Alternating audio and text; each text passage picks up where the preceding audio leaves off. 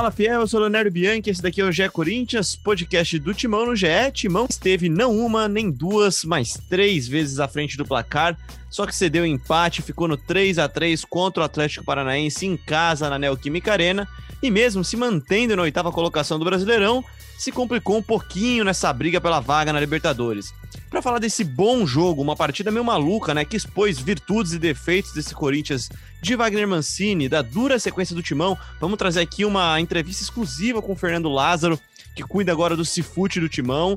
Eu tô aqui com meu, minha dupla de setoristas, um deles chinelou, então trouxe uma dupla de dois aqui. Ana Canhedo e Bruno Cassucci. Fala aí, Aninha, tudo bem?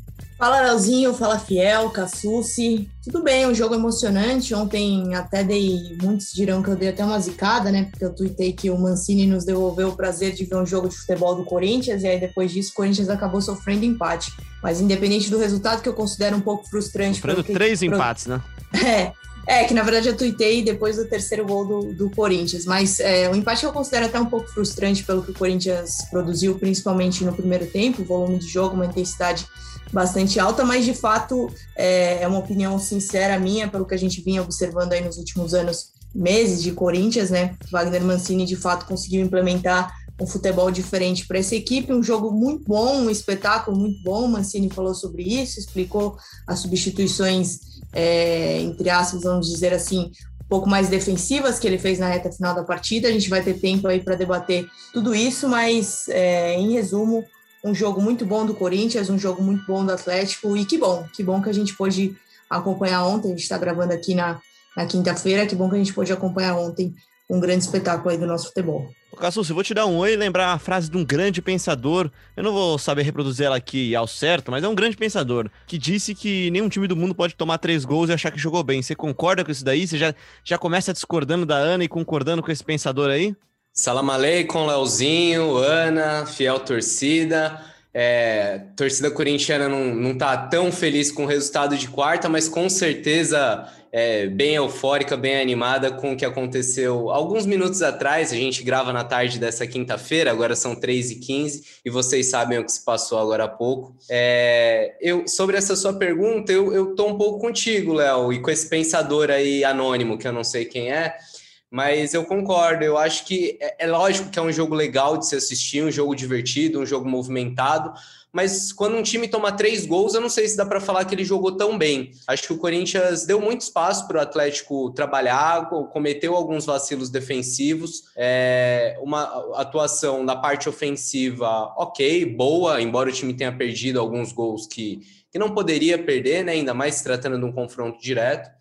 Mas é isso, acho que um pouco frustrante pelo desempenho do time, né? Por ter produzido tanto ofensivamente, ter cedido esse empate, é, ainda mais nesse jogo que, que era fundamental para as pretensões do Corinthians, já que agora vai ter uma sequência bem difícil no Brasileirão. Pois é, o pensador chama-se Adenor Leonardo Bach, né? Que disse em 2011, depois de perder por 3 a 2 para Havaí no Brasileirão, que não podia tomar três gols nem do Real Madrid.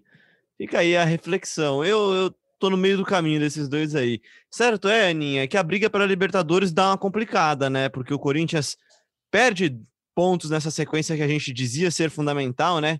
Até pouco tempo atrás. E agora enfrenta Flamengo fora de casa, Santos fora de casa, um clássico, recebe o Vasco em casa no dia 21 e fecha sua, e fecha sua participação no Brasileirão contra o Internacional, que pode ou não ser campeão, pode ou não estar brigando pelo título nessa partida do Brasileirão, né?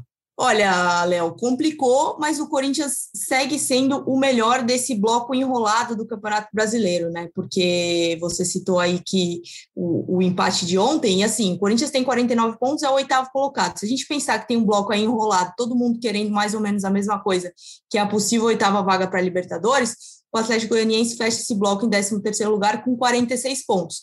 Claro que o Corinthians tem uma sequência é, muito difícil. Eu acho que o pior desses jogos aí, possivelmente, é o jogo desse domingo já. O Corinthians que não vai poder contar com o Gabriel, recebeu o cartão amarelo, está suspenso. Vamos ver quem que o Mancini vai escalar para essa vaga. Talvez é, o Xavier, ainda não dá para saber. Vão ser três dias de treinamento. Mas dessa sequência que você citou, que tem Flamengo, que tem Santos fora de casa, que vai ter Internacional, eu considero o jogo de domingo é, o mais complicado, até por uma ascensão do Flamengo aí nos últimos jogos. O Internacional deu bobeira, perdeu para o esporte ontem também, abriu essa brecha para o Flamengo é, assumir, quem sabe, essa liderança do campeonato. Então, acredito que o jogo de domingo vai ser sim o mais complicado aí para o time do Wagner Mancini. E falo complicou, Cassucci, porque a gente dá uma olhada naquela sequência de jogos, os últimos cinco jogos, né? Todos depois do, da goleada sofrida para o Palmeiras, que foi o grande choque, o Corinthians ganha do, do esporte em casa, perde, joga mal contra o Bragantino em casa, perde depois de novo para o Bahia fora de casa, um jogo assim completamente ganhável, né? Aí vence o Ceará e agora empata contra o Atlético Paranaense. Tinha uma chance muito grande de se isolar um pouquinho nessa briga aí, né? E hoje, mesmo assim, mesmo com tudo isso, o Corinthians ainda está em oitavo lugar com 34 jogos. Quem vem atrás dele, todos têm partidas a mais, menos o Santos, que é justamente esse jogo a menos do Corinthians. É, o Corinthians oscilando bastante em resultado, né, Léo? Vinha numa sequência muito boa, eram sete jogos é, sem derrota até o clássico contra o Palmeiras e ali parece que deu uma desestabilizada, né? O Corinthians perde para o Palmeiras, depois na sequência vence o esporte, a gente acha, olha, talvez não tenha sido um impacto tão grande, mas logo depois, derrota para Bragantino, derrota para Bahia, é, se recupera contra o Ceará, mas empata contra o Atlético, é um time que vinha com uma regularidade boa e agora não conseguiu manter. Acho que parte disso se deve também pelo desfalque do seu principal jogador. A gente não pode esquecer que o Corinthians não teve o Casares nos três últimos jogos e é um cara que faz muita diferença. Ainda mais, é, não só pela qualidade do Casares, pelo desempenho que o Casares vinha tendo, mas também pelo nível dos substitutos, né? É, o Arauz, não digo que foi brilhante contra a Bahia e contra a Ceará, mas teve boas atuações. E contra o Atlético, apesar da assistência para o terceiro gol, achei que ele deixou a desejar bastante. O Arauz é, me, me parece que falta um pouco de força física para ele, falta um pouco de intensidade.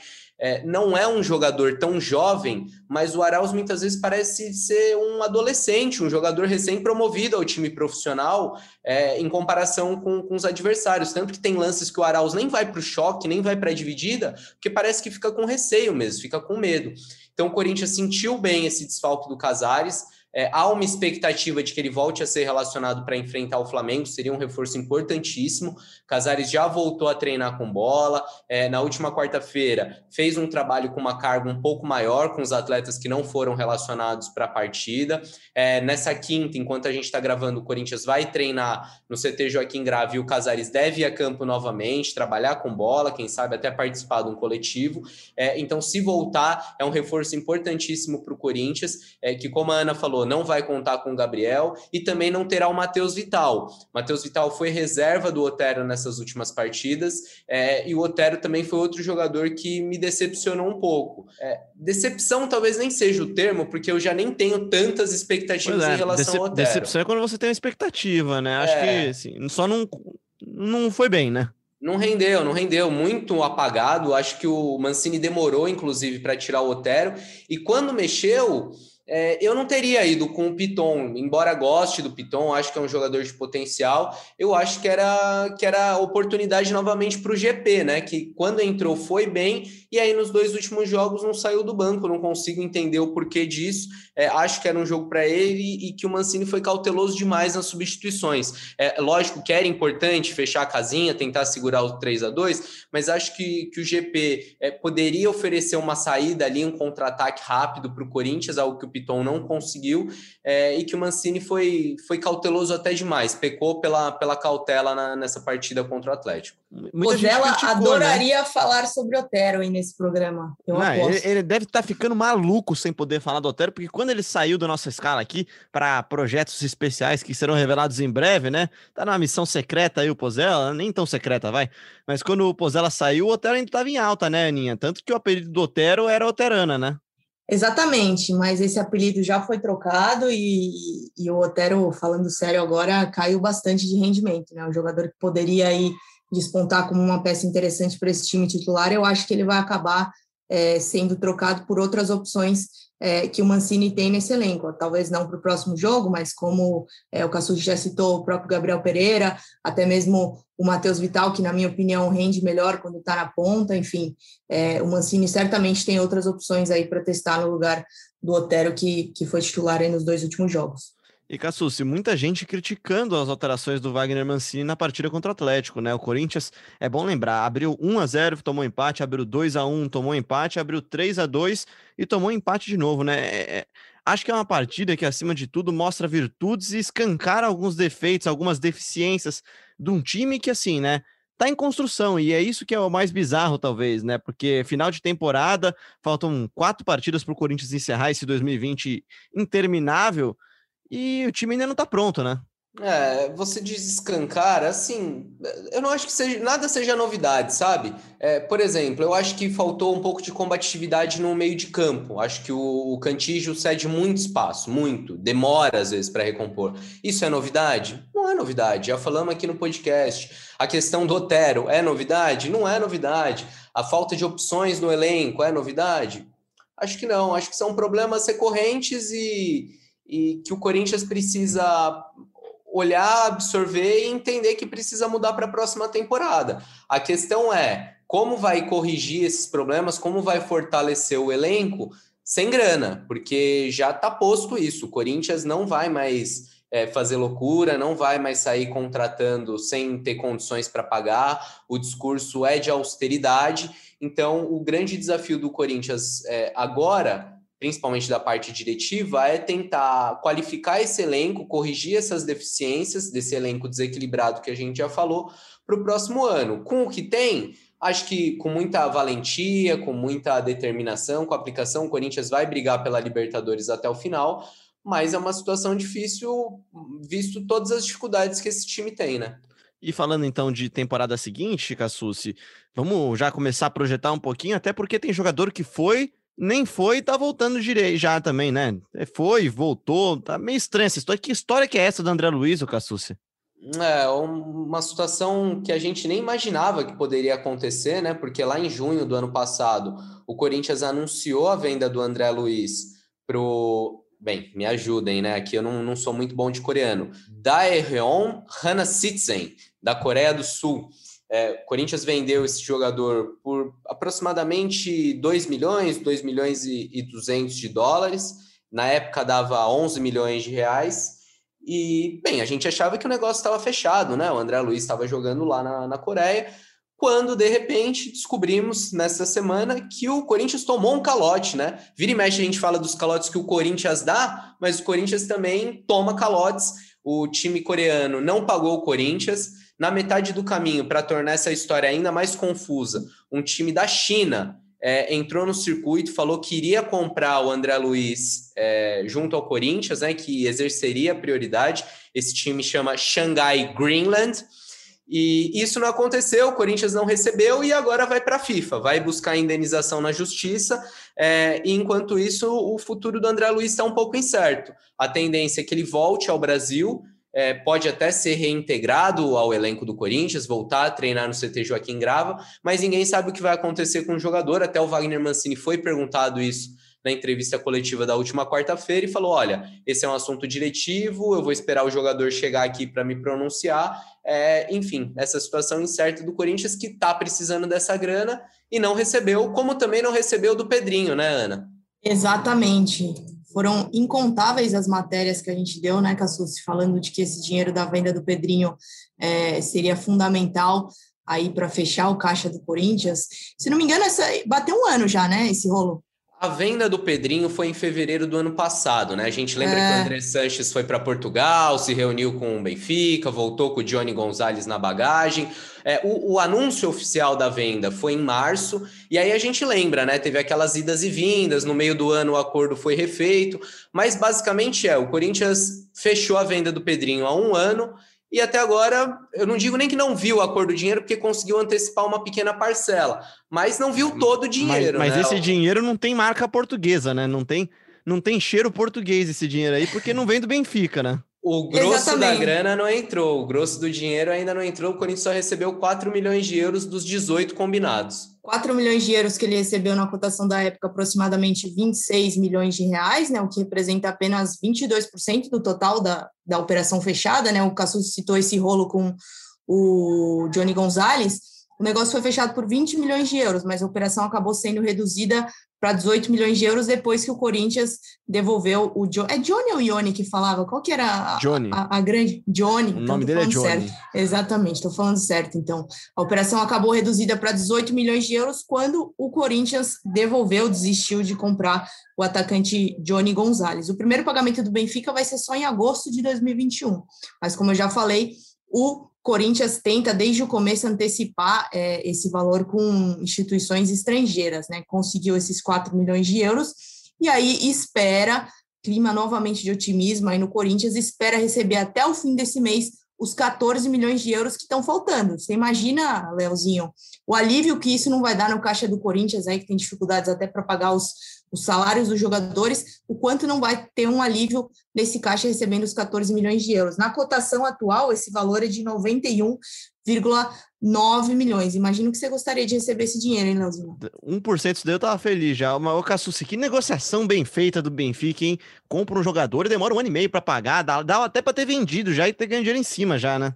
Ou que negociação mal feita do Corinthians, né? A gente tem ah, que falar. Você é muito pessimista, cara. Pô, em, olha pelo lado bom. Em muitos momentos a gente elogia o Andrés, né? Que o Andrés é bom de negócio, que é bom de lábia, mas nesse negócio ele tomou um chapéu dos portugueses, né? Porque além de, de ter combinado de receber do Benfica só no que vem, agora o Corinthians está passando o chapéu aí em tudo que é banco, em fundo, para tentar conseguir antecipar o valor. E assim, o Corinthians perde dinheiro com essa antecipação, né? A gente apurou que a taxa que o Corinthians vai pagar pela antecipação é entre 7 e 8% ao ano.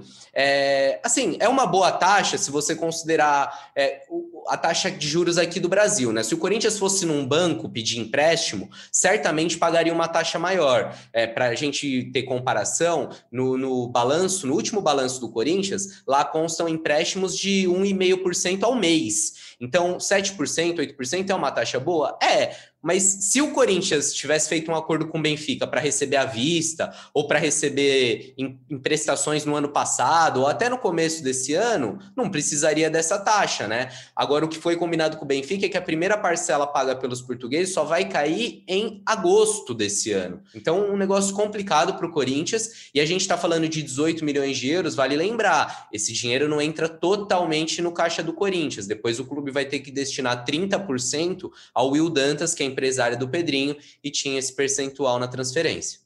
E o negócio, Leozinho, é uma coisa tão louca que esses 30% que o Cassucci acabou de citar do Will, é, na época que o Corinthians queria fazer antecipação no ano passado, o Will já tinha falado, ó, oh, eu aceito receber só no fim de 2020. Já estamos em fevereiro de 2021 e não há nenhum tipo de, de previsão aí para que ele receba esse dinheiro. Que negócio, hein? Uau! É, Cassus, seguindo, no, seguindo o nosso papo aqui, eu puxei o papo do André Luiz, porque é sabido que a situação financeira do Timão não é boa e que o Corinthians vai ter que se virar com o que tem, e tem muito ativo aí espalhado pelo mercado, né? Tem muito jogador espalhado no mercado, e essa será uma das prioridades do Corinthians, ainda mais pensando nessa temporada nova que começa quatro dias depois do final dessa, né? É, o Corinthians tem, tem muito jogador sob contrato, é, vários no elenco que não são aproveitados, então a gente vai lembrar, ó, Everaldo nem ficou no banco contra o Atlético, Ederson nem ficou no banco, Davó, é, enfim, tem até mais jogador que agora. Jonathan Cafu, que a gente já falou do Jonathan Cafu, também não ficou no banco. Então, tem esses jogadores do elenco que não estão sendo aproveitados e que o Corinthians pretende usar como moeda de troca, ou quem sabe até conseguir vendas. É, tem jogadores emprestados que ainda vão ser reavaliados, aí a gente não sabe se o Wagner Mancini vai aproveitar todos, se eles serão cedidos.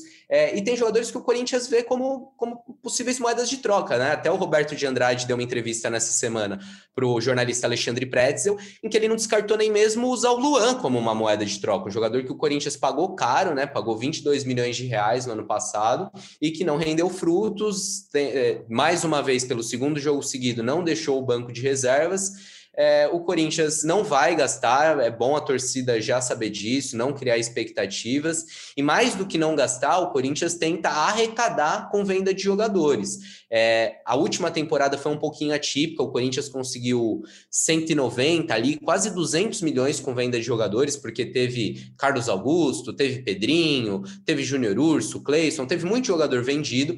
É, nesse ano a estimativa é um pouco menor, mas o Corinthians pretende bater 70 milhões, 80 milhões, quem sabe até ali na faixa de 90 milhões com vendas, é, para conseguir ter um respiro, para conseguir fechar as contas no azul. É, a filosofia, o pensamento da diretoria é de austeridade, de enxugar é, a folha, arrumar a casa, e aí depois, quando colocar as contas em ordem, aí sim, quem sabe, começar a gastar um pouquinho mais para montar um time mais qualificado. E Aninha, a gente tá falando aqui de, de pontas, né? O Corinthians é sabido, procura há algum tempo já esse homem de velocidade pelos lados. Eu até estava olhando aqui no Twitter, aí eu achei um levantamento do Matheus Pinheiro, nosso colega que era da ESPN até pouco tempo. Ele fala aqui, ó, o Corinthians tem Mosquito, Otero, Everaldo, Vital, que é meia, mas joga também aberto, né? O Ramiro, que joga de segundo volante, mas joga também aberto. O Gabriel Pereira, o Mantuan, o Jonathan Cafu, o Leonatel, o Janderson, o Marquinhos, aquele que está no esporte, deve voltar também em breve, o Fecim e pode ter o André Luiz, né? É, assim, um, um, um time basicamente de homens de velocidade, né? É um time de homens de velocidade, sim, Leozinho, e nesses homens de velocidade aí acabou achando um mosquito, né? Uma grata surpresa. Conversei com algumas pessoas hoje é, sobre ele, assim, é, o rendimento do Mosquito, esse processo de maturação pelo qual ele está passando, e até o Wagner Mancini falou sobre isso na coletiva de ontem, é muito interessante e surpreendeu muita gente. Completando o que você falou e também um pouquinho do que falou o Cassus sobre esse discurso de austeridade, sobre essa certeza de que o Corinthians não vai fazer grandes é, investimentos no mercado, eu conversei ontem com uma pessoa importante da diretoria que me garantiu que nesse, nesse momento nem sequer há nenhum tipo de negociação por, é, por nenhum jogador do mercado. Então, assim, é, o Corinthians indo com bastante cautela, eu acho que é, quando o Cassu se fala para a torcida não se empolgar, de fato, é, dificilmente a gente vai ver grandes mudanças aí, é, grandes contratações do Corinthians nessa temporada, viu? É, e o que eu falo dos pontas, né, Cassus, é porque o Corinthians procura realmente há muito tempo um homem de velocidade pelo lado e talvez tenha achado só agora o Mosquito, que assim, ainda nem é uma opção consolidada, apesar de, assim, para mim, sem dúvidas, ter sido a melhor opção do Corinthians de lado neste ano até agora, né? Então, são várias apostas, vários jogadores aí nessa lista que são caros, o Everaldo veio comprado, enfim, você tem o Otero que não ganha pouco também, o Jonathan Cafu vem com contrato longo. É, é, tem muito jogador de base, é verdade. Você tem o Janderson, você tem o Marquinhos, tem o Fecim, você tem o Gabriel Pereira, tem o Mantuan, mas tem jogadores que custaram e custam o Corinthians, né? Então, a gente precisa separar um pouco as coisas, né, Léo? Eu acho que apostas como a do Mosquito são interessantes, porque quando o Mosquito veio, ele veio de graça, ele assinou um pré-contrato com o Corinthians, estava no Curitiba, ficou sem o vínculo e veio de graça. Era um jogador de 21 anos na época, ele já se destacava desde a base. Acho que esse tipo de aposta é viável. É, agora, com todo respeito aos jogadores, e, e, não quero fazer a cruz de ninguém, fazer não, a não é de pessoal. Ninguém, não é pessoal de forma alguma mas assim, quando você traz o Jonathan Cafu, já tendo todos esses outros jogadores no elenco, para quê, né? É, você infla sua folha, você é, preenche seu elenco com um jogador com o mesmo nível técnico que outros que já estão lá, tire espaço de uma molecada da base que poderia ter mais chance e acrescenta muito pouco ao elenco, né? É, aí você empresta o Marquinhos, mas contrata o Cafu, é, deixa, contrata o Léo Natel e também tem o Everaldo no elenco. E aí você vai tendo um monte de peças, todas parecidas, e que te agregam muito pouco. Então, acho que o Corinthians errou, a gente já falou disso, tem um elenco desequilibrado e precisa começar a arrumar isso a partir dessa temporada agora que vai começar. É, isso vai ser feito como? Tentando negociar jogadores, tentando usá-los como moeda de troca, porque assim, é, vender esses jogadores ou tentar emprestá-los é importante não só para receber ali pelos direitos econômicos, ter uma compensação, como também para abrir, abrir espaço na folha salarial e abrir espaço no elenco, né? Porque você não consegue promover uma molecada da base, dar chance para o Adson, para o Vitinho, para quem quer que seja, ou até para o Marquinhos, que, que pode voltar de empréstimo, é, com tanto jogador assim no elenco. Então, é, eu acho que o Corinthians não vai não vai fazer grandes contratações, mas eu acho que esse elenco vai mexer bastante aí a partir do próximo mês. Acho que a torcida pode esperar mudança assim com, com chegadas, saídas, tentativas de troca. Acho que aos pouquinhos esse elenco corintiano vai ser reformulado. E voltando para o jogo, já que a gente fez esse parênteses gigantesco aqui, né, sobre contratações, sobre posições do Corinthians no mercado, o Cassucci, o Corinthians viu ontem o Leonatel que tem muita, tem muita transpiração e pouca inspiração, na minha visão, pelo menos, né? Eu acho que ele melhora o time quando ele está em campo pela posição dele, pela, pelo posicionamento do ataque do Corinthians, fica mais rápido o ataque do Corinthians, só que falta, acho que capacidade de finalização nele, talvez não seja dele mesmo, né? Não, não é nada, nada de novo pessoal contra ele, mas o Corinthians poderia ter matado o jogo com 15 minutos de jogo na, nessa quinta nessa quarta-feira, né? É, aí fica aquela coisa, né? Quando joga o Léo Natel, o torcedor pensa, putz, se fosse o Jô, ele não perderia esse gol. E aí, quando o Jô tá em campo, o torcedor pensa, pô, mas o Léo Natel teria mais mobilidade, o time ficaria mais leve. É, o Léo Natel realmente não teve numa boa jornada, ele vinha de uma boa atuação contra o Ceará, mas não foi legal contra o Atlético Paranaense mas não foi o único a perder chances, né? O Corinthians desperdiçou muitas oportunidades. Eu lembro de uma com o Mosquito, antes, inclusive, acho que foi no, na jogada anterior ao terceiro gol, é, que o Mosquito sai cara a cara com o goleiro, e aí, invés de dar o passe para o Léo Natel, ou ao invés de tentar o chute com força, cruzado, ele tenta uma cavadinha e desperdiça a chance. É, como a gente falou, num jogo desse, num confronto direto, o Corinthians tinha que ter sido mais incisivo e, e matado mesmo o jogo, não ter dado tanta chance para o Furacão se recuperar e buscar um empate, né? Pois é, ele perde na sequência também, né? Um, um, um daqueles gols lá de cara, cara, cara com o goleiro, né? A bola sobra para ele embaixo da trave, quase, dentro da pequena área e ele acaba chutando em cima do goleiro, né, Aninha? Eu não sei, eu, acho que o Leonatel ele é aquela opção que pode ser importante para o elenco. Ele, ele, não é dispensável, ele é um cara que pode ajudar. Só não tenho, tem minhas dúvidas se ele é titular, se ele deveria ser titular mesmo. É, eu acho que é difícil, né, a gente fazer essa análise só citando essa questão dos gols perdidos. O Mancini até, inclusive, falou sobre isso na coletiva, né? Ele elogiou bastante o Mosquito, mas fez questão de lembrar que no placar com o Santos ali, o Santos goleiro do Atlético, placar individualizado, o Mosquito contra ele ficou 2 a 2 né? Porque o Mosquito também perdeu duas chances que poderiam ter dado a vitória ao Corinthians. 3 a 3, né? Ficou empatado tudo, então. Exatamente, Mosquitos brilhou, fez um golaço, um dos gols mais bonitos aí do Corinthians nos últimos tempos, fez dois gols, mas também perdeu duas chances, então ficou empatado. Sobre o Léo Natel, essa questão de jogar sem centroavante, pelo menos tentar é, fazer com que o jogo do Corinthians flua melhor dessa maneira, e eu acho que tem dado certo, é uma tese que eu defendo desde a partida contra o Bahia, quando o técnico ainda era o Diego Coelho. Vocês lembram que ele tentou é, jogar nessa, dessa maneira? E, e, e acabou é, dando certo ali, o Corinthians fez um grande jogo, eu acho que, que é uma opção interessante e eu acho que é algo que eu já falei aqui no último podcast. O Mancini tem que saber trabalhar com essas opções.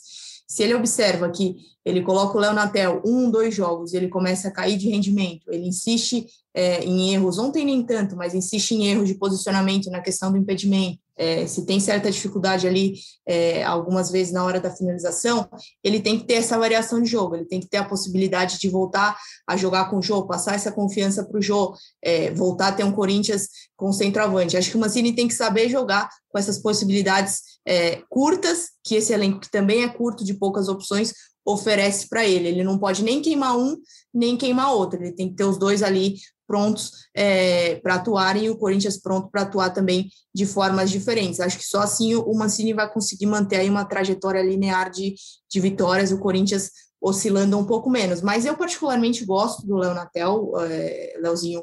Concordo que você falou que talvez seja um jogador é, ali, talvez para compor o elenco, ser um reserva que entre bastante, talvez, mas no momento atual que vive o Corinthians, as opções que ele tem, é, o Léo Natel vai, o Léo Natel e outros jogadores vão ter que ser um pouquinho mais importantes do que isso, usados um pouquinho acima do que talvez seriam num cenário ideal, num time com elenco mais recheado. E Esse Ana... jogo que a Ana mencionou, desculpa, Léo, contra o Bahia, o, o Coelho montou o time com, com quarteto ofensivo, era Otero, Arauz, Everaldo e Vital. É, era até um time com mais movimentação, acho que menos gente guardando posição do que esse atual que tem o Léo Natel na frente. Aí o Mancini repete essa estratégia de jogar sem centroavante contra o Vasco. Uma, uma partida que o Mantuan fez esse papel é, ali. Exatamente ele que ia citar, o Mantuan, porque o Corinthians, as melhores partidas da temporada do Corinthians talvez tenham sido sem atacante nessa temporada, né?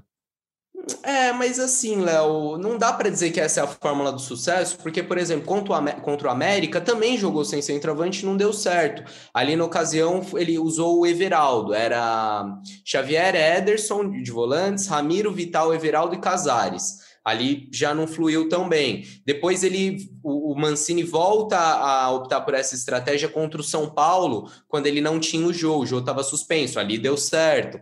Aí ele dá o repeteco contra o Ceará, é, a gente elogiou porque deu certo, agora contra o Atlético pelo menos ofensivamente, funcionou bem. Enfim, é, eu acho que não, não se pode queimar o jogo, como a Ana falou, acho que o jogo pode ser uma boa opção, é, principalmente na próxima temporada, se tiver um tempinho a mais para condicionar o jogo, acho importante o Corinthians fazer um trabalho especial com o Jô, é um jogador já de 33 anos, um jogador que na última temporada é, ficou muito tempo inativo, e aí quando ele volta para o Corinthians, ele não tem uma preparação ideal. Então, acho que se o Corinthians condicionar o Jô, é, prepará-lo para ser titular, der um tempo ali para ele treinar, para ele entrar em forma, eu acho que ainda pode ser útil. O Jô não é um jogador descartável aos 33, 34 anos, não. Nessa lista de opções, Leozinho, só para completar, nessa próxima temporada a gente também vai ter o retorno do Gustavo Mantuan, né? Passou por uma cirurgia no joelho, é uma recuperação complicada, claro que, que exige aí um tempo de recuperação, mas em algum momento também ele vai estar de volta para esse Corinthians, e o Mantuan também já foi testado dessa maneira. Então, assim, é, eu acho que é, que é mais ou menos por aí o que a gente acabou de falar agora, assim, sabendo é, os, é, casar, oscilar essas duas possibilidades do Corinthians aí com e sem centroavante. E para a gente, já encaminhando o final do nosso papo aqui para entrevista com o Fernando Lázaro, um reforço que chega ao Corinthians vem dos Estados Unidos, né, Cassucci? Isso porque a cantora Taylor Swift vai lançar nesta quinta-feira, se eu não estou enganado, um novo álbum. E isso daqui é um motivo de muita comemoração da Fiel, né? Pra Meu quem... Deus! Para quem acompanha o Corinthians, estatisticamente, um levantamento, se eu não estou enganado, do Timão Dados, o Corinthians nunca perdeu no jogo antes ou depois do lançamento de um álbum da cantora essa cena está mantida, o Corinthians empatou contra o Atlético Paranaense e agora enfrentará o Flamengo, né, Aninha? Então, assim, talvez seja uma coisa que possa ajudar, né? Se não vem aquele extremo de velocidade, se não vem aquele 9-9 mesmo, pelo menos isso tem de vantagem, né? Não sei o que dizer, apenas sentir, Leozinho. Trazendo aqui o levantamento, ó, no, último, no, no último lançamento da, da cantora Taylor Swift, o álbum Evermore, no dia 11 de dezembro, de 2020, ano passado, agora, né, no finalzinho do ano, o Corinthians empatou com Fortaleza fora de casa em 0 a 0 e venceu o clássico contra o São Paulo na sequência. Tá vendo, Cassucci? É, é, é motivo para dar esperança pro torcedor. Quem sabe vem aí pelo menos voltar com um pontinho do Rio de Janeiro, né? Olha, Léo, é... eu tô pensando bem o que falar aqui, cara, e eu admito que eu conheço pouco o repertório da Taylor Swift, não tenho muito embasamento para falar mas prometo me preparar para o próximo podcast. Vou colocar uma playlist dela aqui e aí na, na segunda-feira a gente bate um papo com mais propriedade, pode ser? Pode ser, pode ser. Eu vou te dar então uma coisa que você tem propriedade, então, que é Corinthians. Como é que deve vir esse Corinthians para Corinthians e Flamengo, Flamengo e Corinthians? Jogo das quatro horas da tarde do próximo domingo no Maracanã. Corinthians deve vir com o Xavier. Eu aposto que o Mancini não, não vai de Ramiro, não, porque precisa dar uma fechada, né? O Cantígio já é um cara que não, não oferece tanta intensidade, tanto poder de marcação. Não duvido até que ele mude esse meio-campo e monte um meio com, com Xavier e Ramiro, viu? Porque é o que a gente falou no último podcast aqui com o Losetti, que eu costumo bater nessa tecla. O, o Cantígio funciona muito bem quando ele tem espaço para lançar. O, o, passe que ele dá para o Fagner no início da jogada do, do, primeiro gol do Mosquito é uma beleza, né? Um baita lançamento. É, só que eu não imagino ele tendo toda essa liberdade para fazer isso no, no, Maracanã contra o Flamengo. Então, é, eu aposto no Xavier na, na vaga do Gabriel. Acho que pode pintar Ramiro no lugar do Cantígio. É, tem essa expectativa do Casares voltando ao time no lugar do Arauz. E, e se bobear, se bobear, eu acho que o jogo pode voltar como titular. É, é, um jogo que o Corinthians vai precisar reter um pouquinho mais a bola, não dá para entrar naquele jogo de correria, de jogar de igual para igual contra o Flamengo. Acho que o jogo é importante em partidas desse tipo. É, Corinthians certamente terá mudanças forçadas, né, por, por conta dessas suspensões que a gente é, citou já no programa, mas não descarto mudanças também por opção do técnico Wagner Mancini. E destaque, né, também, Aninha, porque o Gabriel tava pendurado há um tempão já, né? Tava nesse segundo cartão amarelo há um tempão. A gente até falou aqui na derrota pro Palmeiras que ele talvez estivesse segurando um pouquinho o pé, né? Tentando dar aquela segurada para não tomar o terceiro cartão. Esse terceiro cartão, enfim, veio, né, agora. É, em algum momento ia acontecer, né? O Corinthians que aí passou passou e passa várias rodadas do Campeonato Brasileiro, sempre com muitos jogadores pendurados. É, uma hora esse cartão viria para o Gabriel, ali ontem uma jogada, uma falta no meio-campo, mas o Gabriel que virou um novo jogador com Wagner Mancini, né? Oscilou aí em alguns jogos recentes, é, mas vem recuperando aí o bom rendimento, até aproveitando para falar do Cantígio. O Cantígio ontem fez o terceiro jogo seguido como titular, então é uma dupla que vem se firmando aí no meio-campo. Não vai poder repetir essa escalação é, contra o Flamengo, mas certamente o Gabriel volta para esse time na quarta-feira seguinte contra o Santos na Vila Belmiro. Cassucci, para a gente fechar o nosso papo antes da entrevista com o Fernando Lázaro, queria que você falasse um pouquinho sobre Oswaldo Neto, que é o novo diretor da base corintiana. Ah, legal, Léo. É bom a gente falar disso mesmo. É, o Corinthians, a gente lembra, é, tinha anunciado apenas três diretores até então, né? O Duílio anunciou o Roberto de Andrade no futebol, o Herói Vicente como diretor jurídico e o Wesley Mello como diretor financeiro. E aí o torcedor se pergunta, pô, mas um mês já de Duílio aí, foi eleito em novembro, por que, que ainda não tinha diretoria? É, o Duílio não nomeou todos os diretores, porque quem é conselheiro e vira diretor perde direito a voto no conselho, deixa de ser conselheiro, né, para assumir a diretoria, e aí quem entra no conselho, quem substitui esses conselheiros que, que viram diretores, são membros da oposição, porque a chapa de oposição ficou como suplente. E neste começo de ano, o Corinthians teve votações importantes no Conselho Deliberativo. Elegeu a mesa diretiva do Conselho, elegeu os membros do CORE, os membros do Conselho Fiscal. E aí, pensando nessa articulação política, o Duílio esperou e só agora que essas votações passaram, ele vai começar a fazer os anúncios. É, ainda não é oficial, mas deve ser ou nessa sexta-feira ou no comecinho da próxima semana o Oswaldo Neto é anunciado como diretor da base, ele é conhecido como Neto da Betel. A Betel é uma empresa que já patrocinou o time profissional do Corinthians, patrocinou a base, também o futsal do Timão. É, o Neto, eu vou até ser sincero, eu, eu conheço o Neto assim de ver ele em viagem, porque o Neto está em todo jogo do Corinthians fora de São Paulo, seja a Copa do Brasil, seja Libertadores, em toda viagem que a gente vai, a gente vê o Neto, é um torcedor apaixonado do Corinthians. É, e aí eu vi muito torcedor criticando, pô, mas qual a experiência desse cara com base, qual o know-how que ele tem? E de fato ele não tem, né? Não tem experiência no futebol, não tem experiência em categoria de base. É, a gente lembra que os diretores necessariamente precisam ser sócios do clube. E o Neto é um sócio há mais de 25 anos, um sócio muito ativo. Ele é do grupo do Jaça, o Jacinto Ribeiro, é, padrinho Aquele, político. Né? Do aquele que a gente já falou aqui no programa, influente na base do Corinthians há mais de 30 anos, e já era sabido que assim, é, não importa quem seja o escolhido para chefiar a base, ele vai ser ligado ao grupo do Jaça.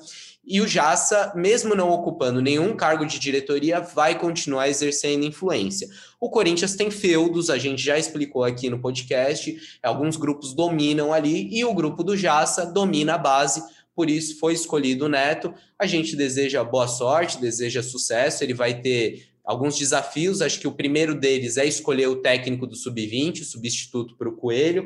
É, mas tem muita coisa aí pela frente. É, reformular o time sub-23 que já vem nesse processo, né? Com o Alex à frente da, é, da coordenação da base. A gente lembra que também tem o Yamada como gerente, então não dá para dizer que é um departamento totalmente amador. É, tem o Neto ali que ocupa esse cargo amador, esse cargo diretivo, mas embaixo tem profissionais especializados, profissionais capacitados. É, enfim, é, nos próximos dias aí, não só o Neto, mas outros diretores do Corinthians devem ser anunciados é, pelo Duílio, pelo Timão. Pois é, e é um departamento que tende a ser muito importante para o Corinthians nos próximos anos, né, Cassus? Especialmente pensando em escassez de dinheiro e necessidade de, de reforçar, Precisa. né? Talvez é, fazer um processo. importante. A gente falou de Salamalenca aqui no começo do podcast, né, Cassus? Mas fazer um processo similar ao que fez o rival Viverde do Corinthians, né? Esse negócio de conseguir misturar um pouquinho alguns bons jogadores mais experientes com bons promessas da base. O Corinthians, que há tantos anos ganha tudo na base e não consegue revelar grandes elencos né, de jogadores, né? Revela, né? Revela, mas talvez não revela como o torcedor gostaria, e mais do que isso, não vende tão bem quanto poderia, né? Teve uma venda recente que a gente falou: Uau, agora o Corinthians vendeu bem, finalmente foi o negócio do Carlos Augusto. E aí, meses depois, a gente descobriu que o Corinthians ficou não com 60% dos direitos, mas 60% de um eventual lucro do Monza. É, o Corinthians precisa formar mais, aproveitar mais, isso já acontece, mas pode melhorar, e mais do que isso, precisa vender um pouco melhor a sua molecada. E falando em aproveitar melhor, então, usar melhor seus recursos, tem um cara que vai falar agora com a gente aqui, Cassucci, que é fundamental nesse processo, né? Quem que é Fernando Lázaro, para quem não lembra, para quem não conhece, e já dá as boas-vindas para ele no nosso papo aqui no Gé Corinthians. Ah, o Fernando Lázaro é um profissional gabaritadíssimo, estava na seleção brasileira até recentemente, trabalhou com o Tite lá, e como ele mesmo diz, né, ele comenta na entrevista, passou mais de 20 anos aí no Corinthians, ele é filho do, do ídolo do timão Zé Maria, ele começou na TI do Corinthians, trabalhando ali no, no departamento de informática, foi crescendo, virou um baita analista de desempenho, e, e, foi recontratado pelo Corinthians, pelo Roberto de Andrade, pelo Alessandro, com quem ele já havia trabalhado, e volta agora para chefiar o Cifute. E nesse papo que eu e o Braga tivemos com o Lázaro, a gente detalha um pouco de como está o Cifute, né? Porque o torcedor ficou preocupado ano passado ao ouvir que é, o departamento estava sucateado, pelo que disse o Thiago Nunes. É, quer saber também, né? Ah, o Corinthians tem olheiros, por que, que o Corinthians não busca jogadores na América do Sul? Como que é a análise de desempenho do Corinthians? Como que está o departamento? Tudo isso a gente conversou com o Fernando Lázaro nesse papo. É, a gente publicou a versão na íntegra, em texto, no ge. Globo, mas também a gente deixa um, um trechinho legal aqui no podcast é, que vale ouvir um papo bem interessante com o Fernando Lázaro. Fernando, como é que está esse seu reinício de, de trabalho no Corinthians? É, queria que você explicasse como é a sua nova função no clube esses anos depois que você volta, se é a mesma coisa, se você encontra muita coisa diferente, enfim, suas primeiras impressões sobre esse novo trabalho. É, na verdade, esse retorno né, ao clube é, não é uma nova função, né, é uma, é coisa que eu já, já desenvolvi aqui, já, já atuei nessa área, é que depois, com o passar do tempo aqui no clube, foi, na primeira passagem, né, agregando outras funções. E hoje eu estou voltando para coordenar o Cifute, né, para colocar de novo é, nos moldes ali de como funcionava com o Alessandro, né? Quando eu saí era o Alessandro já o diretor, o, o Edu já tinha saído e o Alessandro era o diretor, e aí o contato do Alessandro e do Roberto para esse retorno e para para retomada do departamento de um formato que funcionava, enfim, com as ideias, tudo e com a participação. Então, hoje tem sido uma coisa muito mais interna, né, de, de elaborar aqui, reelaborar alguns processos, enfim, do clube organizando essa parte de informações no geral e, e, e, menos no campo, né? Depois, na primeira passagem, também começou por essa área, na construção ali do Cifute e tudo, e com o passar do tempo foi indo um pouco mais para o campo e e nas passagens ali do Mano, do Tite, me, me, me, me, posicionando um pouco mais participando no campo. Hoje ela é uma coisa mais interna e tem esse momento também agora né, da proximidade com, com o Sub-23, com o Sub-20, até pela vinda deles. Né? Isso sempre foi uma intenção lá atrás e a gente buscou fazer em alguns momentos, mas a questão física também atrapalhava nesse sentido, de estar próximo das comissões, de criar a gente criou alguns processos que eram replicados na base, ferramentas, o sistema interno do clube, tudo, mas era mais difícil de reunir, enfim, de encontrar, de estar gerando essas coisas. E hoje a gente, é, pela proximidade, pela vinda deles, a gente tem conversado direto com, com, com Yamada, com Alex agora na chegada, né? E, e buscado alinhar, inclusive nesse primeiro momento ajudando ali em algumas questões em relação à, à, organização mesmo ali do CT da base, né? Eles estão em fase finais ali de algumas obras. A gente tem discutido muito essa parte também, além da parte mesmo de processos. Então, só para ficar mais claro, na, na, sua primeira passagem, você cuidava mais do Cifute do profissional e teve também um momento que, que você trabalhou no campo ali como auxiliar, se não me engano, do Carilli, foi isso, né? Agora, nessa volta, o Cifute do profissional está integrado à análise de desempenho também da base, é isso? É, não, na verdade, assim, eu, eu a primeira passagem, como foi muito longa, tiveram várias etapas, né? foram 17 anos e meio. Então, é, é, era o Cifute aqui, era, na verdade, não era nem o Cifute, depois virou o Cifute aqui do profissional. Depois ele tinha uma integração com a base, tanto que alguns dos primeiros profissionais que vieram para o Cifute, né, a gente sempre foi trazendo profissionais que trabalhavam aqui na base né? Já tinha alguns analistas ali para a base para algumas categorias. A gente sempre, quando foi precisando, sempre buscou na base e tentou integrar um pouco, criar uma linha de processo para a base naquele primeiro momento, né? Fazendo reuniões, até era uma ideia geral, assim. Então tinha a parte da preparação física, fazia uma reunião na época com o Fábio Maceredian para tentar alinhar uma questão de parte física. Na parte do Cifute a mesma coisa, era um projeto lá atrás que o Edu tentou desenvolver e iniciou. Só que depois se perdia, né? Dava esse primeiro start, era uma coisa que a gente teve um pouco de dificuldade de manter a continuidade disso pela, pelas mudanças todas ali. Agora a gente entende que isso vai ser uma coisa mais viável com a base aqui perto. Né? Essa parte do campo foi uma parte que foi gradual, né? que eu fui participando dos treinos, depois aos poucos eu comecei, na verdade, com, com, a participar dos treinos com o Tite, depois no retorno do Mano ali em 2014 ele me efetivou né? como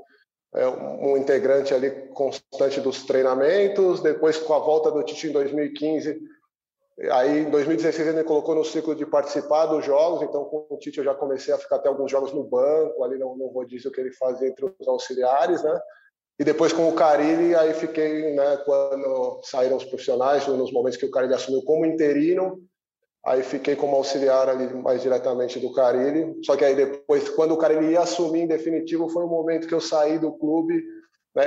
Até então eu ia para a seleção nas convocações, né, na época do Dunga, mas era do Corinthians. E depois, naquele momento, quando eu caí na virada de 16 para 17, aí eu saí do Corinthians e fui em definitivo para a seleção. E aí acabei não, não seguindo ali com o Cariri na sequência. A gente sabe que o, que o Cifute tem várias funções né, dentro do, da, do trabalho de vocês, da comissão técnica. E o que mais chama a atenção do torcedor é a busca de reforços, o monitoramento do mercado e tal. Como é que vocês lidam com essa pressão de, de achar reforços, de achar jogadores? Como é que você faz esse trabalho é, interno aí? É, eu sei que é uma das áreas né, de bastante interesse, assim, né, em relação de, de curiosidade até, né, de, de, funcionamento, né, e é interessante explicar até, é, o Cifute, na verdade, é um departamento muito técnico, né, o objetivo dele ali é uma questão muito técnica de olhar e, uma das coisas que a gente tentou modificar ali nesse período, né, foi, foi ser uma coisa um pouco mais proativa, né, nessa, nessa área específica que você está me perguntando. É, então, o Cifut sempre buscou ali ao longo do tempo, e aí foi se estruturando para isso, né, com, com tecnologia, com pessoas principalmente, a poder olhar um pouco mais assim de uma forma proativa, então pegar mercados para fazer umas análises mais detalhadas em mercados potenciais, né? E, e, e, trazer essas informações para a direção, mas ele nunca foi um departamento de decisão, assim, no geral. Ele é um departamento muito técnico de, de informar e de garimpar, assim, trazer o que um, um atleta tem de positivo, de negativo, né? Como a gente vê que pode agregar e sempre estando muito próximo tanto da área técnica como da área diretiva, né? Tentar juntar essas coisas ali do que é interessante para o clube, do que é interessante para a comissão técnica do momento, né, em termos de perfil, que é uma coisa que varia, né, obviamente. E aí a gente sempre buscou isso, criar, criar possibilidades para o clube e depois né, a direção, junto com a comissão também, tomando as decisões nessa parte é, das possibilidades do clube do momento, né? Que isso daí varia também. Então a gente sempre tentou abrir o leque e trazer as melhores possibilidades que a gente chegava em alguns, em alguns mercados. Nando, uma dúvida. É, toda contratação que o Corinthians faz, ela passa pelo Cifute? Existe esse processo? Ou há jogadores que, que não necessariamente precisam ser avaliados ou precisam ter, ter relatórios feitos por vocês, que a diretoria pode contratar diretamente? Não, sem dúvida, né? A diretoria tem, tem toda a autonomia, ela que decide todas as contratações, né? Tem atletas que vai precisar de mais informação, tem outros que não, que já são atletas mais conhecidos e já já te permite não, não ter essa necessidade muitas vezes de um aprofundamento ali, né? Então tem, tem variações, não necessariamente todos passam por esse processo. O que a gente tenta fazer normalmente é trazer nomes que de repente não estariam sendo vistos, né? Então é por isso que a gente tenta ir garimpar situações assim, né? peneirar ali outras ligas. Aí a gente tenta criar alguns ciclos, né, para ao longo do calendário poder ir olhando para lugares que às vezes não são tão vistos e tentar de repente encontrar algumas possibilidades ali que são menos vistas, né?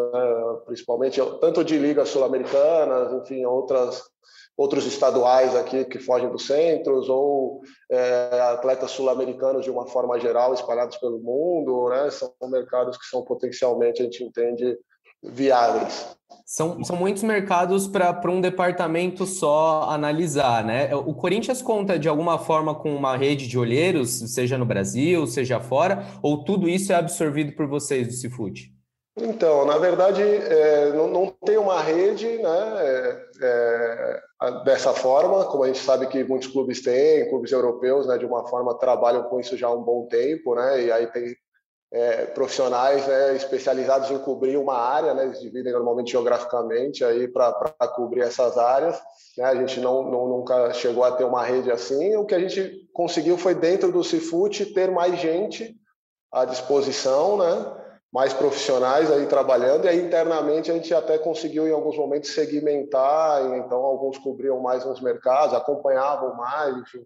E aí a gente sempre teve os observadores aqui, né, que acompanhavam. O Mauro foi um cara que fez isso muito tempo atrás, enfim, outras pessoas que passaram por aqui que iam acompanhando aí outras situações, enfim, e aí iam viajar para ver esses jogos, enfim, para ver. O Fábio Carilli fez isso muitas vezes, na época quando era auxiliar fixo da casa. Sempre tiveram profissionais que também, né, e, e além da, da, dos próprios analistas, né, de acompanhar atletas e, e fazer observações, mas mais é. pontualmente, assim. Uh, eu nem quero que você comente a frase, tá? Mas você deve ter ouvido no passado aí o Thiago Nunes falar que o Cifute estava sucateado e tudo mais. Eu queria que você falasse como é que está a estrutura hoje do Cifute, desde que você chegou, você trouxe novos profissionais, você está trabalhando com a mesma equipe, ainda pretende contratar mais pessoas, vão mudar a fórmula de, de trabalho, eh, programas que vocês usam. Como é que está o Cifute hoje? Não, o Cifute está caminhando bem, ele está num processo. Eu não, eu não, acompanhei muito na época, né, não sabia exatamente também o contexto, né, como estava fora na época, inclusive do Brasil. Hoje, quando eu voltei, o Cifute ele, ele, tem menos profissionais hoje do que tinha na época que eu saí, né, e é uma coisa que eu senti assim até da minha vinda na conversa quando eu, eu tive com o Alessandro logo que eles assumiram aqui, né, no, no, início do ano, com o Alessandro e com o Roberto, né, e depois com o Duílio. É, porque o Alessandro conheceu bem né, o funcionamento do departamento, tudo, e eu entendi que a intenção era justamente com a minha vinda da gente é, buscar, de repente, mais profissionais, mas o Cifut tem hoje as ferramentas que, que a maioria dos clubes tem, como sempre teve, é, e os processos, assim, é uma coisa que eu até tenho conversado bastante né, internamente com as pessoas que, que, que já estavam aqui no Cifut, que são bons profissionais, que a gente tem que... É, construir um pouco essas relações, assim, porque na verdade é uma coisa que, que, que as mudanças acabam impactando de uma certa forma é, é essa relação do departamento com do Cifute com o departamento de futebol. E foram, eu entendi que nesse período que eu sei tiveram muitas mudanças de treinadores, é, até mesmo da parte de direção, né? Então, sempre quando tem essas quebras, é sempre um trabalho até você se ajustar a uma nova ideia, uma nova direção. E como foram muitas mudanças em sequência, é, acabou tendo um pouco mais de distanciamento, eu acredito, do departamento. E é isso que eu tenho conversado com eles, que é uma coisa até agora com o Alessandro, tudo, né? Pessoas que já conhecem ali o funcionamento, tudo, que vai possibilitar a gente estar mais próximo e estar um pouco mais participativo ali, contribuir ali com com informação tanto para a área diretiva como para a área técnica. A gente tem construído também essa relação né, com o Cláudio, com o Batatais, né, que são da comissão fixa ali do Mancini, né, que hoje trabalham no clube, e a gente tem tido bastante abertura com ele. Então, isso vai ajudando a integrar os processos. Né? Para não acabar ficando às vezes uma coisa descolada, o que é a comissão técnica que chega com o grupo deles, com o que é uma coisa mais institucional. As duas têm que estar, tá, eu acredito, que, que fortalece o clube quando elas estão trabalhando bem unidas ali e uma sendo continuidade da outra. São quantos profissionais hoje? Desculpa. Hoje são três analistas, né? quatro comigo, do, do, do clube, assim, vamos dizer, um quinto que é o Cláudio, que é um analista da comissão fixa do, do Mancini, né? Então, hoje são esses cinco profissionais e tem o, o Alisson, que é um observador técnico, junto com o Mauro, são dois da, dessa área de observação. Na, na, sua resposta anterior, você falou desse, desse trabalho que liga com a comissão e também com a diretoria. É, eu queria que você explicasse um pouco melhor o que, que há de demanda para o Cifut nesse sentido. Então, o que, que o, o Mancini mais, é, digamos, explora aí do trabalho de vocês? É, é material de jogo que o Cifut está produzindo? É trabalho de correção de, de atletas com, com vídeos? É realmente parte estatística? E também é, como que essa nova diretoria, eu sei que é um, um período curto, né? O Willian assumiu tem pouco mais de um mês, mas como que foi nesse, nesse primeiro mês? O que, que a diretoria tem pedido, tem demandado de vocês? Então, na verdade, passa por todas essas áreas que você citou, né, Bruno? Não é uma coisa só. E é bastante coisa, né? E, e com tudo isso de jogos, enfim, é uma coisa que tem que se ajustar e está atendendo ao mesmo tempo toda essa demanda de jogos aí, né? Esse volume que, que faz parte já do nosso calendário está um pouco ainda acelerado, né? Nesse momento atual. Né? A gente vai virar uma temporada sem ter muito tempo, sem ter tempo nenhum, praticamente, vai virar uma continuidade.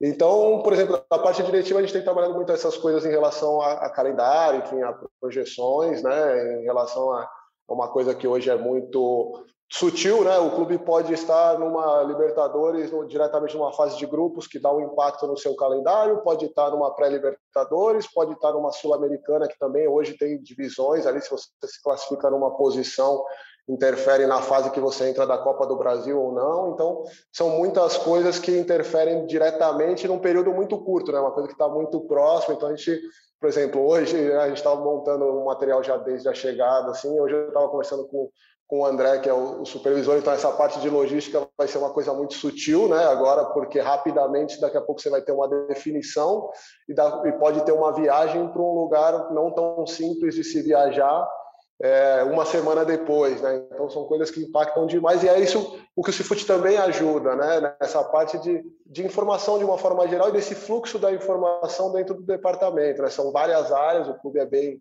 bem robusto nisso e tem boas áreas e o Cifut sempre é, trabalhou atrelado a todas as áreas e criando esse, esse vínculo de informação né, do que é uma área, porque interfere diretamente na outra.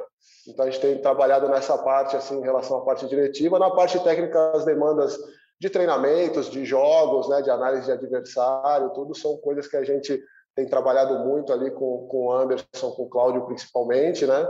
Então, eles estão, o Cláudio está diariamente ali no departamento acompanhando, a gente tem produzido os materiais em relação ao adversário junto com o Cláudio, então a gente vai fazendo mais o grosso e depois eles vão filtrando essa parte. Né? Eu acho que uma boa, uma boa função ali do Cifut é, é tentar enxugar essas coisas para facilitar e potencializar o tempo para essas pessoas tomarem as decisões, tanto da parte diretiva como da parte técnica. Ô Lázaro, eu queria que você falasse sobre a sua passagem na seleção brasileira. É, qual que era a sua função lá, se é, se é parecida, se, é, se era diferente, e o quanto, o quanto você traz de informação da seleção que pode ser útil para o Corinthians. Por exemplo, você imagino que você via vários jogos de seleções sul-americanas, é, jogadores pelo país, também aqui no Brasil. O quanto esse conhecimento pode ser útil também no Corinthians? No, na seleção, na verdade, assim, teve também uma, uma mudança, né? não foi sempre a mesma coisa, né? No primeiro período eu era do clube e ia só nos períodos de convocação, né, com o Dunga e na época o Andrei, né, era o auxiliar, o Gilmar o diretor. Então era, era um pouco diferente, né? Era um trabalho que eu já não participava muito da parte de convocação, entrava mais só na parte ali mesmo em relação a montar o material do adversário. E aí no período de convocação, né, eram os materiais em relação aos nossos treinamentos e montagem né, de, de ajudar ali em relação à própria equipe e, e, dos adversários, né? E aí nas competições com um pouco mais de tempo, aí acabava desenvolvendo um pouco mais, né? Foram duas Copas Américas ali com, com o Dunga e com o Andrei. É, depois, quando eu passei a ser fixo lá, né? E me desliguei aqui do clube, mudava um pouco a rotina, era muito mais voltada a esse período de observação de atletas, né? Para convocação, então a gente fazia muitas viagens dentro do Brasil e fora para acompanhar os jogadores, acompanhar treinamentos, né? Uma uma ideia ali que foi muito bem construída ali pela comissão e, e do Tite com o Edu, né, na época, e a gente acabava tendo muita proximidade, conseguia encurtar um pouco, né, essa, essa, distância que a seleção acaba tendo dos atletas e estar tá mais próximo e ter mais informação para tentar minimizar ali as situações né, nos momentos de convocação, porque o período junto é muito curto, né? Então a gente tentava potencializar dessa forma, é, estando o mais próximo possível. A parte física, né? O Fábio Maceredião, o Guilherme, o fisiologista, viajavam muito para acompanhar e entender o momento dos atletas ali ao longo da temporada. Então, e, e na seleção isso acabou trazendo é muito mais possibilidade de conhecer outras formas. A seleção te dá um timing diferente por você não ter essa rotina de jogos. Então a gente tinha muito tempo de, de, discutir muitas coisas que às vezes na rotina do dia a dia do clube você não tem esse tempo, né? Então a gente tinha muitas reuniões lá e, e se aprofundar e discutir coisas sobre sistemas, coisas que a gente estava vendo até nessas próprias viagens. Enfim, a gente tinha muita muito compartilhamento assim, dessas informações, das ideias de como estava jogando outras equipes, às vezes até um pouco fora da da nossa ideia, mas discutia para entender melhor por quê e, e os pontos a favor e contra de cada uma das situações dos atletas. Então a seleção permitiu muito isso, né? E depois na seleção, na verdade, foi tendo mais ou menos o mesmo processo que teve aqui no clube. A gente eu continuava é, é, eu voltei um pouco quando eu fui para a seleção a ficar mais interno, né? Mais na parte assim de de ver jogos, de montar material, participava dos treinamentos ali mas diferente de como eu estava participando no clube quando eu saí. Mas aos poucos foi sendo gradual, até no momento da, da, da, da, última Copa América ali, que foi o período que eu saí da seleção, né? Foi logo depois dessa Copa América de 2019, até pela saída do Silvinho na época de não poder ter ido fazer a Copa América para por causa da conclusão lá dele do curso da UEFA. Eu aí a, com, com o Edu e com o Tite, né, eles me chamaram para conversar e aí eles optaram por não trazer um profissional ali, até porque era muito curto o período, já estava bem em cima, né? E aí eu acabei atuando mais no campo, em treinamentos ali mais diretamente e tal, e, e acumulando meio as funções como eu estava fazendo no momento que eu saí do Corinthians. No momento que eu saí da seleção, estava muito próximo de como eu estava no momento que eu saí do Corinthians também. E aí foi essa isso. Parte de... Desculpa, desculpa, Lázaro. Eu ia te perguntar se essa parte de campo é algo que, que você gosta e que você ainda pensa em retomar no, no futuro da sua carreira. Eu gosto sim, Bruno. Eu, na verdade, assim, não é uma coisa, até foi uma questão de uma conversa na, na conversa com a Alessandra, é uma coisa que eu gosto, é, mas não é uma coisa é, como posso, essencial, assim. Eu, é, eu acho que eu, eu, eu, gosto muito do futebol de uma forma geral, eu acho que eu, eu gosto de colaborar e tenho contribuir tanto dentro ali como fora, eu acredito, e assim me satisfaz muito bem o que eu estou fazendo hoje, assim não é uma coisa preponderante, assim determinante para eu estar no campo. Gosto, eu acho que em alguns momentos acaba sendo uma extensão que auxilia muito, uma auxilia na outra, na verdade, você está acompanhando o que está sendo feito ali com, com, o trabalho que a gente faz internamente, né, ele vai ajudando, você vai ficando mais com mais clareza de todo o processo e vai ajudando a afinar ali o que você está buscando até, enfim, a entender as demandas reais ali tudo. Então acho que são áreas que se complementam, mas não são necessárias ali assim. E eu gosto muito das duas, na verdade. Não sei te dizer qual que eu gosto mais. Eu acho até que eu tenho mais afinidade com essa de fora do que do campo, do campo até pelo tempo de prática, eu acho. Né, o campo é uma coisa que eu me adaptei bem, que gosto, tudo. Mas aqui é uma área onde eu estou mais assim, natural, com certeza é fora. Campo é uma coisa que eu estou sempre ainda pelo tempo é, me, me, ajustando e me, me aperfeiçoando aqui. aqui tô me aperfeiçoando, sempre busco me aperfeiçoar dentro e fora, mas fora eu acho que eu já, já tenho um domínio maior. A gente lembra no, no auge ali do Corinthians nessa última década, é, teve o Elias, aí daqui a pouco já tinha o Jusilei, daqui a pouco já tinha o Paulinho, aí vocês buscaram o Guilherme, é, vocês parecem que faziam uma linha né, de, de preparar um próximo jogador para quando o outro saísse e tal, e, e, e parecia que a, as buscas no mercado eram meio que assim, é, para já preparar o terreno para mudanças é, no time. Eu queria saber se você acha que, que, que, a ideia de trabalho tem que ser meio essa, já achar peças pensando em, em anos para frente, de preparar o time, e quais são os cases aí que você mostra quando alguém pergunta sobre o trabalho do Cifute? Quem são os cases que te orgulham aí? Não, eu acredito que o trabalho, com certeza, assim, né, na, no, no, ideal é esse, né, né, essa linha do que você falou, Marcelo. É, só que ela envolve vários fatores, né? E o que possibilitou muito isso, né, nesse período do Corinthians, foram as continuidades mesmo assim que permitiam você ir é, elaborando as coisas, né? Porque não tem, não tem mágica assim, né? Não é toda hora que você vai conseguir buscar peças, enfim. Né?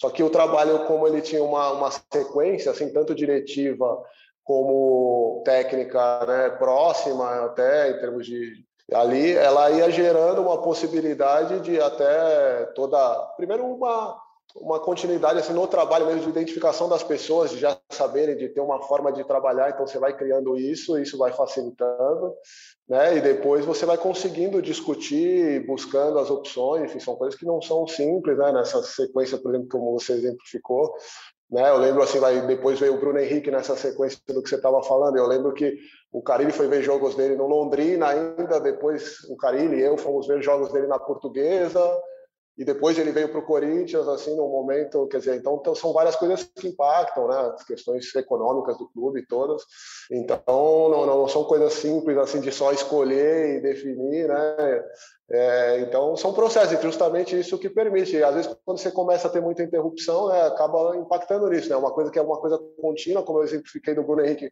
que de repente foi mais de um ano de observação do atleta, jogos acompanhados e tudo, e uma definição até para achar o melhor momento para o clube poder conseguir fazer né, uma situação é, e às vezes acaba interrompendo por isso. Então, nem sempre o clube tem que ser, a gente tem que se adequar à realidade do clube, ao contexto todo e às buscas todas dessa forma. Ô, Fernando, qual que é o seu objetivo assim a, a curto, médio, longo prazo, daqui no fim de 2021 ou fim da gestão? O que, que, você, que, que vocês estão pretendendo assim é, para esse Cifute? Cara, Marcelo, é difícil, cara. Eu aprendi assim, com o passar do tempo assim, que não, não, colocar esse objetivo, a gente até coloca internamente algumas coisas, mas são coisas difíceis. Teve coisas assim que eu já projetei e imaginava que seriam coisas para acontecer logo e demoraram anos para acontecer. Outras coisas que eu achava que, que, que era muito longe, meio visionário, assim, distante, daqui a pouco se ajusta e te possibilita em pouco tempo avançar muito. Então eu não fico projetando muito não, até porque é muito dinâmico mesmo aqui, tem muita coisa para fazer. E a gente vai buscando dar os próximos passos, assim, né? A gente vai tentando andar, até falei né, com, com, o pessoal ali, do, com os analistas que hoje estão no Cifute, né? Da gente não, não ficar tentando estimar muita coisa de longo prazo ali e se preocupar muito nos, nos passos agora, nos primeiros passos, se possível para frente, e vamos andando aí passo a passo. Tá aí o Fernando Lázaro, então, um papo bem legal com o e com o Braga, vale a pena, quem ouviu gostou com certeza, e quem leu também já tinha gostado bastante, Cassucci. Sem, sem dúvidas, isso é muito importante, não só pro Corinthians, mas para qualquer time grande que quer ser grande, quer jogar como time grande em campeonatos tem que ter esse aproveitamento melhor de base, de, de desempenho mesmo, né? Analisar bem o desempenho e melhorar esse desempenho. É, Corinthians volta a campo nesse final de semana, a gente já falou, contra o Flamengo no domingo, depois tem um clássico contra o Santos fora de casa, recebe o Vasco na, na, na penúltima rodada do Campeonato Brasileiro e fecha sua participação no Brasileirão contra o Internacional, que até então é líder, né? Vamos ver como é que vai estar tá lá. Pode ser campeão, pode chegar brigando, enfim. Certo é que a parada será dura pro Timão nessas últimas três, quatro rodadas do Campeonato Brasileiro. Aninha, grande abraço para você, Ana. Valeu, Leozinho, valeu, Cassucci, é isso. Tô de folga nesse feriado aí que era para ser carnaval, hein? mas é, era para ser carnaval, não vai ser carnaval, mas estarei em casa tomando uma cervejinha ali na praia, vendo o Corinthians jogar. Volto quarta-feira aí para trabalhar no jogo contra o Santos, direto da Vila Belmiro. Um abraço. Que mamata. Grande abraço, Cassucci. Tá fácil, né, Leozinho? Nem feriado é, mas, mas vai folgar. Só que dessa vez eu não posso falar muito da Alterana porque eu também tô de folga, então esquece esse assunto. É, só um recadinho: Marcelo Braga não participou do nosso episódio hoje, que tá produzindo material especial de Ronaldo, com histórias saborosas Aquele. de Ronaldo. Exato, aquele, como esquecer dele? Vai completar 10 anos que o Ronaldo se aposentou e o Braga está preparando algumas histórias curiosas aí, muitas que talvez o, o, nosso ouvinte, o nosso leitor não conheça. Então vale a pena conferir. Nessa sexta-feira vai estar tá no ar no GE. Globo. E eu me despeço daquele jeitinho lá. Salam aleikum, shukran. Um abraço. Ele é multilinguístico aqui, né? É né? Nem bilingue, é trilingue já, é quadrilingue, enfim. Grande abraço, Cassus, grande abraço para você ligado aqui no GE Corinthians. A gente volta agora na segunda-feira. Eu e quem mais estiver aqui, né? Vamos ver, né? Vamos ver quem vai estar aqui. Eu sei que eu tô no feriado aqui, né? Eu, Marcelo Braga, vamos estar, vamos estar por aqui no GE Corinthians para falar muito de Corinthians e Flamengo, de Flamengo e Corinthians. Um grande abraço e até lá.